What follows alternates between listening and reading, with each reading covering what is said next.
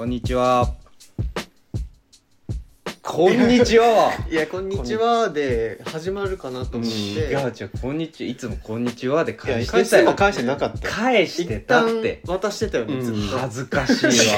いつも言いたかったけどあこれ言っちゃダメなやつだからなと思って入る言っちゃダメなやつなんて入る余地なかったそうそうそういやいや、あ、まあそうか、それで俺が今回何かあそうそうそうそうえっ、と今回は あのドク5月4日に公開された「ドクター・ストレンジ」の復習会ということでまあいろいろ隠れてた伏線とかをですね解説していければなというふうに思っておりますいやー久しぶりですね久しぶりですね。お久しぶりですちょっと皆さんには間を空けてしまって申し訳ないですけどもいやいやいやいや。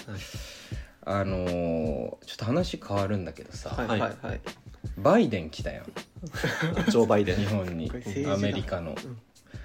その時にさ千鳥ノブのインスタ見た？見た。え見てない。見ました。バイデンさんこれ食べず帰ってどうすんねんみたいなのあげてて、うん。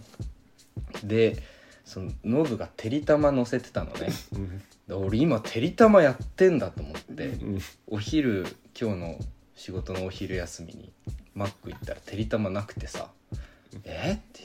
はい。あれね取りだめたの？乗せてたの？ノブってなって、はいはい。うんでもマック食べたい気持ちが抑えられなくて今ちょっと横にビッグマックがあります。何の話？これ撮る前に、うん。ああ俺今日あるからみたいな。オープニングテーマあるからみたいな。アイスブレイクめっちゃあるから。昼間考えたやつあるからえちょっと待ってこれれ弱い。弱い。激弱。激弱。激弱か。激弱。いちょっとここからちょっと成長していくわ。驚いちゃった。うんとじゃあまあ始めますか。始めます。か。いいですか？始めちゃって。2分ほど。経っちゃいましたけど、はい。こんなしょうもない話いやで、いや大丈夫ですよ。えーじゃあ見ましたよね？見ました。見ました。僕シミリュウと見に行っきたんですけど。結構もうすぐ見て。公開公開日見ましたよね。行きましたね。うん激コミだったよね。もうなんかポップコーンとかもめっちゃ並んでたし。であの僕たちちょっとギリギリに映画館着いたんだけど、うん。ポップコーン買いたすぎてあのポップコーンの列並んでたら最初の3分見逃すっていう。いや何してるの？でポップコーン食えず。食えず？しかも諦めるっていう ポップコーンも。全部ダメだっ 全部がダメだったあの時は。へいやまあでもどうでした？ぐちくん的には。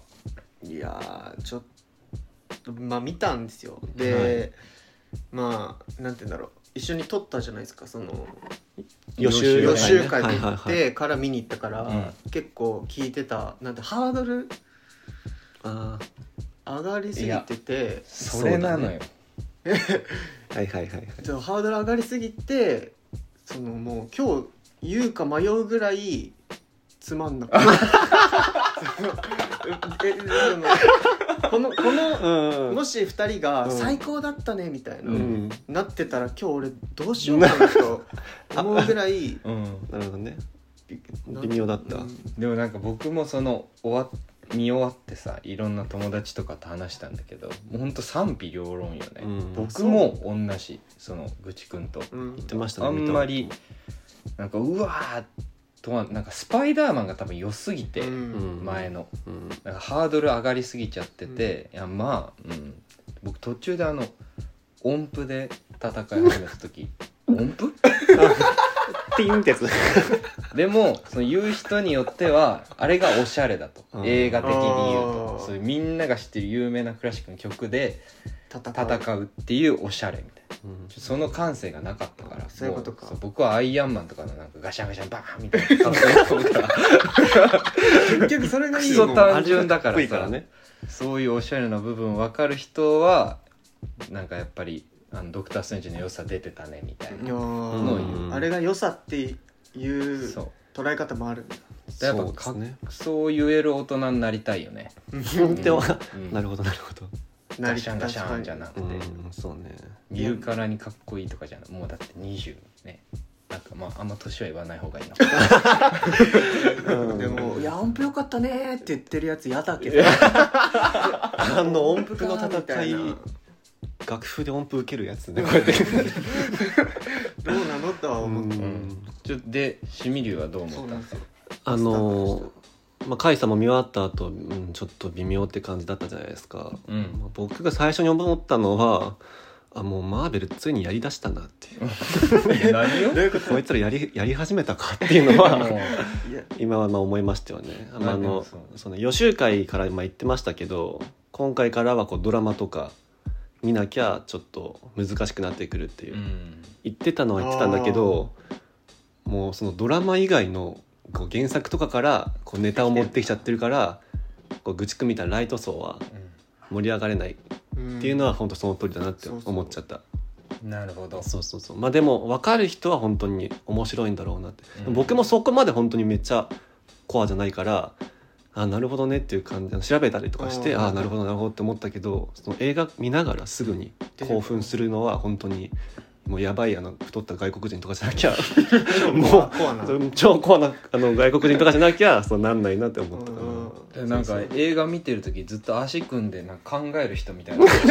ずっと2時間半ぐらい。ずっと。そそんな見方楽しいでなんか時々なんかうなずいたりつくならあそれ、うん、それだけはあのねちょっと言わない約束だったんだけどその 俺の映画の見方に関してだけは言わない約束だったんだけど。嫌でしょ嫌でしょ隣でういずいてるやつ。あんなふかふかのよっかかるとかあるのに足組んで前かがみ 前かがみ。うなずいてるから。すすごい。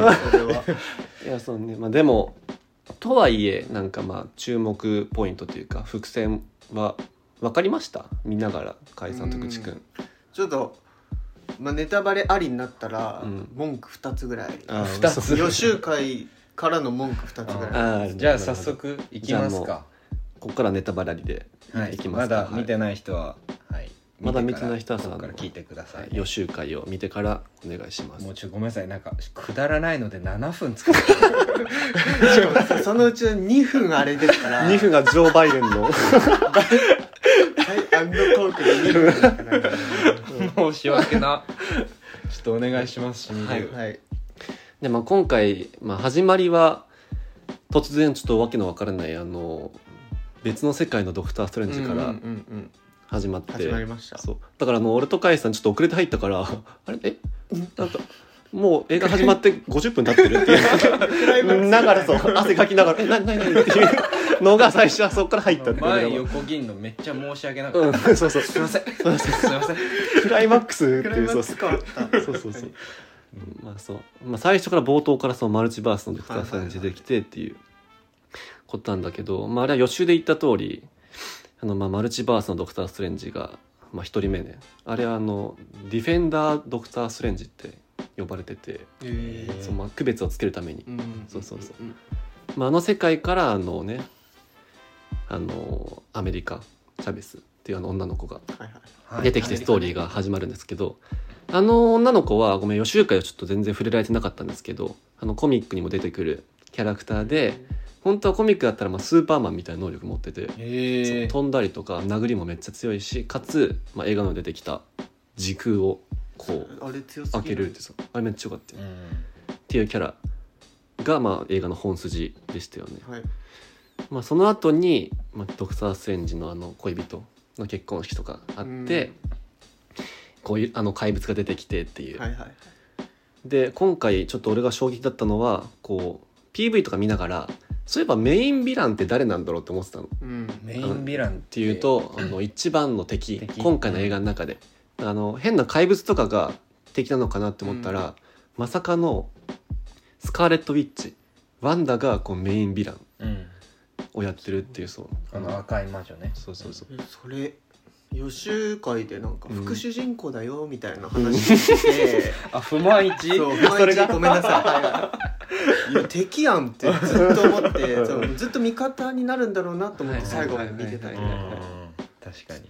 一番の敵だった。いやそれは本当にねあの申し訳ない。でもでもそんぐらい予想できないことだったってこと？あそうそうそう。てかなんかドラマではあまあこの後話すかもしれないけど、うん。ドラマではあのスカーレット・ウィッチはじょ何今までのヒーローに戻って終わんだよね、そう一応ね、ん。そう一応もう心は浄化されましたみたいな。何も起こってないですみたいな終わってうん。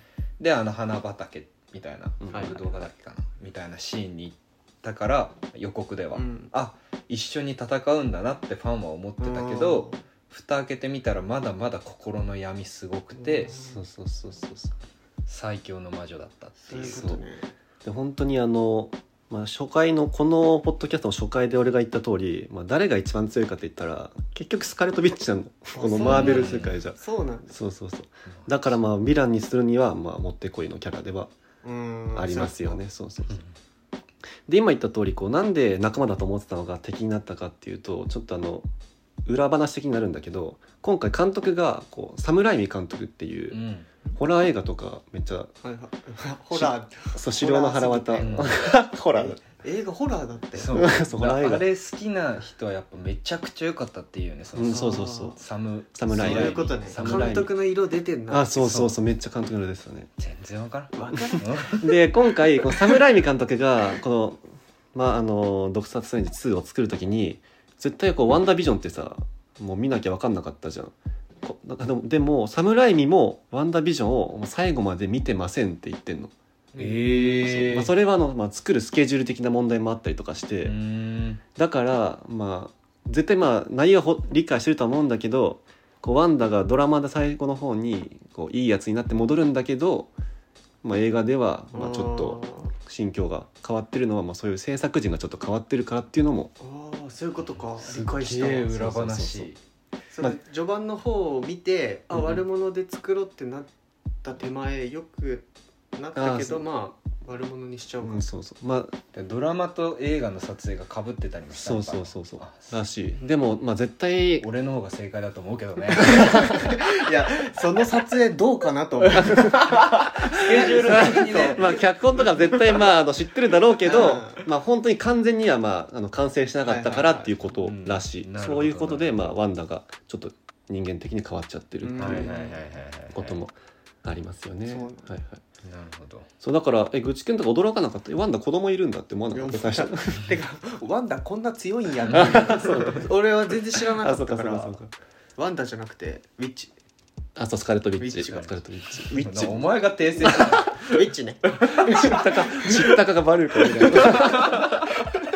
一番知ったかがやることだからねそれいやウィッチね一番カイさんの役名でしょ。ごめんごめんごめんそうそうそう。でそうよそのだから子供がいるのよ。うん。それはドラマ見てないといやどうして子供ができたのかとかうん。どうやってあーそうなんそうだってあの一応旦那さんっていう設定の人はあの人工知能っていうかその石から作り上げられた人だから子供はできないはずなのよ、うんうん。でも子供ができてるのそれはうん。ドラマの世界で描かれてるのよなんで子供に映画じゃほぼまあビジョンは出てこなかったけど、まあ、お父さんもいてっていう。それはまあまあドラマ、まあ、この次のポッドキャストのエピソードで「ワンダービジョン」ドラマ、もう一本でバーッと説明するかやると思うんですけど。じゃあワンダービジョン見たら結構うんうん、うん。理解できると思う、へだえから今回はだから直前で言うとワワンダービジョンと、まあ、スパイダーマンノーウェイホーム、うんワンダービジョンだとこう敵のワンダの今その直前の話。でスパイダーマンだとドクター・ストレンジの直前の話が描かれてるからまあ、それ2本見てれば、まあ、直近で理解はできるかなってういうん。感じですよね、はい。じゃあ他の伏線言ってもらっていいおですか？他で言うと、まあ、予習会で話してた、はい。あのイルミナティっていう、興奮しました。これやってなったよな。そうそう。出てきましたよねさすがに、ただちょっと僕「ファンタスティック4」を見てなさすぎて、はいはい。うんのの何それなんか喋ったら人殺せるの最強やん最強あれ、はいはいくなんか声出すだけで人倒せんのそうあれはあのブラックボルトって言ってあのインヒューマンズっていうちょっとこれも本当にねあの深くなっちゃうんですけど俺もあの見れてないぐらいちょっとあんま売れなかった「インヒューマンズ」っていうドラマがへあってへなんだろうインヒューマンズっていうのは超能力者集団みたいなうん。話なんだけどそれのまあリーダーがあのうん。ブラックボルトなんだよね。だからまああの人はもともと漫画でもこうイイルミナティのメンバーだから、まあ、出てくることが予想されてたんだけど、うん。あの全然こう予習会で言ってたキャラとは違う人がそうアイアンマンとかじゃなかったじゃん。確かにアイアンマンいなかったキャプテンアメリカの女版とかね。キャプテンアメリカの女版はかに「What If」で出てくるのよ。ドラマの「へー。What If」っていうドラマでアイアンマンアイアンマンじゃない。キャプテンアメリカが女で出てくるんだよね、うん。女性で。まあその女性もあのキャプテンのあの好きな人。えっとエージェント・カーター。っていうキャラなんだけど。それはキャプテンアメリカ見てください。キャプテンアメリカのあの恋バナ素晴らしい。よ素晴らしいそう。ダンスの約束ね。窓が何窓ガラス越しにさ。うんエンドゲームでね。あでもエンドゲーム最後もうねこう扉があじゃあもう全然わかんないから。で最後もう。あもうねこれちょっともうエンドゲーム見ないとちょっとダンスダンスして。指輪してて。わかんない。ついていけない。ドアも開けっぱなしでも もうもうやめてくれわいやその時代ってすぐ行ったんだなって分かるぐらいもかんない。盛り上がんないね。超幸せだったんだなっていうのが分かる。ちょっとごめんなさい。今エンドゲームの話で盛り上がって多分ぐちくんと同じ感情だと思う聞いてる人、うん。言います絶対。謝ります。ごめんなさい。ごめんなさい。それ失礼しました。うん。とかあとあのキャプテン・マーベルうん。のあの黒人版うん。出てきましたよね。キャプテンマーベルは分かる。キャプテン・マーベルって分かる？わかんないです。あの最強それも最宇宙宇宙とかも飛べちゃうタイプのす超能力を持った人がいて、その人が描かれた映画があるのね。まあ、そいつは本当にサノスとあのまず1対1張れるぐらい強い女性キャラなんだけどそのキャプテン・マーベルの親友がキャプテン・マーベルになってるっていう世界線のキャプテン・マーベル。マルチバースだよね。そうマルチバースがいたりとか、あじゃああの黒人のうん。キャラの人とキャプテン・マーベルがうん、違う本来本来違う人がなってるからそう。あワットあそうそう。イフやマースだってなったと。えこれ親友のあのモニカやんみたいな。がキャプテン・マーベルになってるやんってってことは違う世界線ののキャプテン。あマーベルはモニカがなってるんやっていう。すごいな。そうそう。それがさ立て続けにこうそのキャプテンアメリカとキャプテン・マーベルでこうキャラが違うけどこうヒーローとしては出てきてるっていうのがありましたよね。やっぱじゃあ熱かったんだ。熱かった熱かった。た。であと、まあ、その甲斐さんも言ってたこう「ファンタスティック4の」あのミスターファンタスティック。ってああののゴムの人。あのあ体が伸びる。うんそうそうそうそう。あの人出てきてマジあれ多分めっちゃし詳しいやつはもうわーって多分興奮。わーって多分興奮する。アメリカ人はね「ウォー!」ってななるシーンなの。それなぜかっていうとあのあのキャプテン、えっと、ミスターファンタスティックを演じたのがえっとねジョン・クラシンスキーっていう俳優兼あの監督であの例えばあれ「クワイエット・プレイス」とかってわかります？あのホラーだよね。そうあの喋っちゃったら怪物が来る、うん。あれのお父さん役のお父さん役兼監督の人で、まあ、有名な俳優なんだけどその人が今こうアメリカで連載されている「あのファンタスティック4の」こう主人公のあの俳優にすごい似てるって言われてるの絵が。だからツイッターとかで「もしかしたら」とかジョン・クラシンスキーに「演じてるんじゃないですか?」とか言って「あそんな方だったらおもろいわ」とかそう本人が言ってて今回出てきてたすごっ。大興奮やんファンは。だから「お前出とるやん!」ってこうアメリカ人はねアメリカのツイッター大荒れしてるんだ。たそうもううわーって。しかも「ファンタスティック4」ってアメリカでくっそ人気。日本じゃまだけどバカ人気映画コミックだからあっちでもバカ盛り上がりっていう。なるほどね。うんそうそうそうそう。あそこ不満不満いいですか？はいどうぞ、その知らんキャラで、うん。かつ知らん人だから、はい。その熱いとかも知らずに、うん。ただただあのウィッチに即死で。いやそれはマジで思った。予習会であんなそう。もうもう最強のやつらがと。かアベンジャーズよりうん。最強なのがいるんだよって聞いてたから、うん。の振り振りにしか聞こえなくて。めっちゃ思った。なんかうん。伸びてさおおどうどんだけバトルシーンが描かれるんだと思ったらペロペロペロペロ一瞬死ぬから。そうそうそうだからそれこそあのもう一人だとあのプロフェッサー X って坊主の車椅子の、あの人はそう、まあ、し知ってるかもしれないけど X メンで出てきたもう最強ミュータント、うん。X メンのリーダーのあの人も首ゴキって一瞬で殺されるからそう。だから本当にワンダのヤバさを描くためにもうかませんじゃないけど使われたのがまあ今回のイルミナティだったっていうこと。うん。あのさ坊主のおじいちゃんはうんプロフェッサー X チャールズ・エグゼビア。あの人は、うん。あの昔の、うんえっと俳優さんがそのままやってたの？そう X メンの俳優がやってて X メンもちょっとあの難しくて途中で俳優が変わっててジェームズ・バカボイとあごめんなさい。若い時のあのプロフェッサー X うん。とおじいちゃんの時のププロフェッサー X がいて今回そのおじいちゃんの方が出てきた。っていうそうそうそうそう。うんすごいね。だから本当にまあアメリカ人は本当におおっていう。やってくれた。熱いけどすぐ死んだって。だからワンダがもうやばかった。うん。シマのあの世界のイルミナティだからまああもっていう。だから今後もしかしたら普通にえーっとあの映画の中で言うとえっと636アース636っていうなんか映画出てきたの覚えてる？番号がさ。まあお番号出てきたのは分かるけどアース636は覚えてない。616か。616知らんけど。だから知らない知らない。どっちでもええわ。あの世界にはもう番号がつけられてるのほん、ん。あのあこうこう判断しやすいように、はいはいはい。あの実際にこの俺らが住んでる世界でも、うん。このここが本当真の世界は616でとか。あ世界線番号。世界線番号がついてるで今回映画の中 世界。映画の中の世界線番号が実際に適用されてて、うん。おおってえなったっていうところもあるかなって。だからまあ本当の MCU の世界 MCU の世界線番号は確か199999みたいな感じなんだけどに出てくる可能性も全然ある今後。え今このイイルミナティたちがね。MCU の世界だと世界線番号19999確か。そが？が？うのに あのあアース8 838で死んじゃったやつらが出てくる。かもしれない636じゃなくて。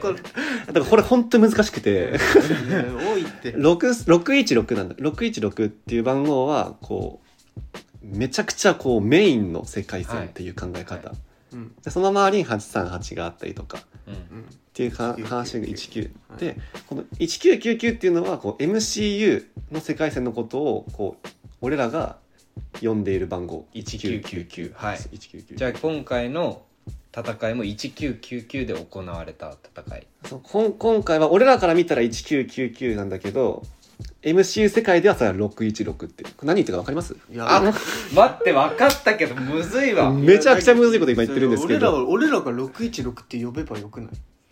いやそそれ1999にする必要ある。あるだから本当はもう MCU って映画ができた時にこの世界は19999に決めたって。うん。それとは別に616っていう一番こう漫画とかのコミックのメインの世界の話もあるわけじゃないですか、うん。漫画の漫画の616あ。映画の199それが今回つながっちゃったっていうか。あコミックを616にしそう。て映画は映19画を1999って名付けようってしてそうそうそうそう、軸は漫画だよと。そう軸はで漫画。映画世界を1999で描こうねって言ったらその今回1999と616がつながっちゃったってこと？そうつながったっていうか1999の中でこの世界は616だって言い出したあああコミックの世界を映画化するからコミックのようにあそうそう616って言うけどそうそうそう。それは映画だ俺らから見たら1999っていやーちょっとだるいねまあ 今の説明キモかったわ。キモかったわなんか。まあ今それがちょっと。分かっちゃったことが嬉しくて。でも今までの俺のそのなんか分かった感じで説明した気持ち分かるっしょ。分かったわ。よしちょっとはず、うん、気をつけて俺になっちゃうよ。あんなんあんなんになってたんや今。あんなん。あんあんななんんになってたんや。過去の俺をあんなん。一番恥ずかしいやつやってたね学ぶだけにしようで他の話ですよね。まあイルミナティはこんな感じで、はい教えてくださいよ。まあ他の話で言うと何ですかね。まあ裏話ってよりかは今回あのドクター・ストレンジの2作目じゃないですか。うん。でこう MCU の2作目って大体1話目でヒーローのあり方どうやって誕生したかオリジンが描かれて、2作目で成長が描かれるわけ。うん。だから今回もドクター・ストレンジの成長っていうのがまあメインのストーリーになっていて、まあ、どう成長したかって分かります？ドクター・ストレンジが1から。あんま難しい、うわまあ、変わっーた場所が。出てきてるわ。首まで、ここまで出てきてんのに。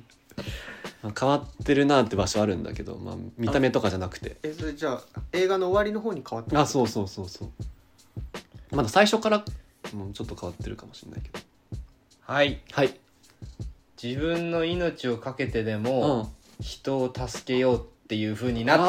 あそうじゃん。ー正解だ。すごいも。う バラメータバー。あまあそう自分の命。もそう。そう。自分の命もだけどこう今までだったらっていうかこれ比較が面白いなと思ったのがあって一番最初の入りでちょっと甲斐さんはちょっと見れてないから分かんないけど俺は2回目見たから 分かってるんだけど一番最初見見たんだよしっかりと。3分のために。そうそう。あの一番最初のディフェンダーストレンジがさ内くんこう一緒にあのアメリカチャベスと戦いながら、最初はこうねあの本をうん。取ろうとしてるんだけどもう捕まっちゃってうんダメだって言ってアメリカのことをさ能力を奪おうとして世界を救おうとするじゃん、はい。世界を救うために犠牲を少ないけど犠牲を出そうとしてたじゃない,、でも一番こう映画の終盤で最後ワンダにさアメリカが捕まって私をもう殺してみたいな能力をあなたが奪ってみたいな時にその時にスタランジがやったことはそのアメリカの封印を解いてあの女のケツ蹴ってこいみたいな。言ってそうじゃん。2人あのアメリカも使いつつこうマルチバースも救うっていう。こう両方を取ることを選択したんですよ。今までだったら絶対しなかった。それこそあのインフィニティ・ウォーでもドクター・ストレンジは全世界の人口半分になってるでもサノスを倒すっていうはいはいはい選択をしたわけじゃない。あのタイムストーン。それよく言われてるの。さタイムストーンサノスにあげて。ごめん。今の問題のところボケどころだったわ。どこで何を言ってる？え今思い今今今今一言も喋れなかったのはボケれなかった自分に対して。反省してたんだ。反省して一発目で正解するのはよくないようんやっちゃったね。ラジオ的にも。一回ボケが欲しかったんだ。うん。えだえどういう問題だった？えもういいもういい。やめてくれ。どう成長したかあどう成長したかでボケる。うん、どうでもどう成長化したかでなんかわかんない。あの一人でわかんない。お使い切るようになったとかじゃなくて 人を救うようにみたい命をみたいなな命を大切にって言ってました。もう27分も撮ってるからそろそろ締めくくりにかかりましょう。そうそうなんです。だからドクター・ストレンジはもう諦めずに両方を使うことを選択してはいはいはいはい。自身も成長したし結局もうみんな救ったよね、まあ、ワンダは救えなかったかもしれないんだけど。うんうんうん。まあ確かに。だ最強の魔女が死んじゃいましたよねと。そう。でもその代わりアメリカチャチャバス。アメリカチャベス。チャベス。ボケた？いや違う。ここで？違う違う。違う違う。取り返しに取り返しでもだから新しいヒーローが誕生したんだよね。誕生したね。今までのマーベルのなアベンジャーズに行った一人のヒーローがいなくなって新しいヒーローが誕生したっていうそう。感じですね。まあだから今後ワンダがわかんない。もう今マルチバースだから、もう出てくる可能性も全然あそっか。あるしっていう感じかな。まああとまあ本当映画の一番最後のあのエンドクレジットで出てきた、まあ、ドクター・ストレンジが三つ目になってるし変な女の紫ショーン出てきてるしっていう、まだまだ続きそう。まあ、あれは全然今までの MCU 出てきたわけじゃなくて今回の映画で初登場っていう。えコミックでも出てきてないな。あのいやコミックでは出てきてます。あ出てきてました。そう。まあでも俺も全然その知らなくてこれ誰だって思ってまあ調べたら、まあ、ドクター・ストレンジのコミックでいう、まあ、彼女っていうかえ奥さんーみたいになる、なる人？なる人。大ネタバレやん。ね。まあでもそれは多分知ってて大丈夫なあ大丈夫なやつなんだ。そう。ことなんですよね、まあ、どうやってなるかっていうのが大事ですから。ねそうそうそうそうそうそう。すごっ。そうなんです。だからまあ今後もまあドクター・ストレンジ3は絶対あると思うから、うん。そこでまああの二人がどうなるかっていうのが楽しみですよね。うん。ですよね。はい。はい。こんな感じですか？どうですか？いちゃんと消化しきれましたなんか。あれ何だったんだろうなみたいな。ちょっともう全然まだ30分じゃ語りうん。足りないよね、まあ割と言いたい不満は全部。不満はな？確かに確かなんか。でも全部理解できてにうん。知らないこと知れたからうん。納得はいったかもいやまあでも全然あの僕らもこうなんか全部ポジティブな情報を言おうなんて思ってませんからねこう。そうですね。不満もちょっと言いつよつくないと思ったらよくないって言いますから、うん。まあでもそれを解説してなるほどね。なるほどねってなってなってくれれば。分かった。インスタで質問コーナーやればいいんだ。それで分かんない質問とかを。わかんない質問を、えー、と投げてもらったらそれに回答する回をやります。ので、えっとぜひインスタフォローしてください、はいはい。インスタも今後活動を開始するっていうことですね。頑張ります。頑張りましょう。はい。はい。っていうことでとりあえずじゃあ今日ははい。一旦終わりっていうことで、はい。また次回お会いしましょう。はい。バイバーイ。バイバイイ。よく言った